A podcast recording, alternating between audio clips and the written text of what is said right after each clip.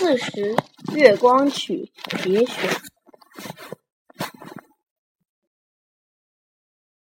皮鞋匠看见进来个陌生人，站起来问：“先生，您找谁？走错门了吧？”贝多芬说：“不，我是来弹一首曲子给这位姑娘听的。”姑娘连忙站起来让座。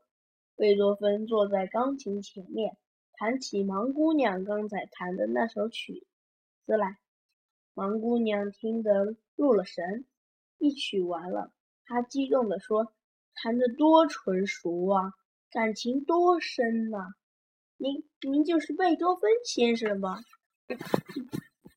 贝多芬没有回答。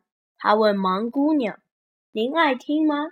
我再给您弹一首吧。”一阵风把蜡烛吹灭了，月光照进窗子来，茅屋里的一切好像披上了银纱，显得格外清幽。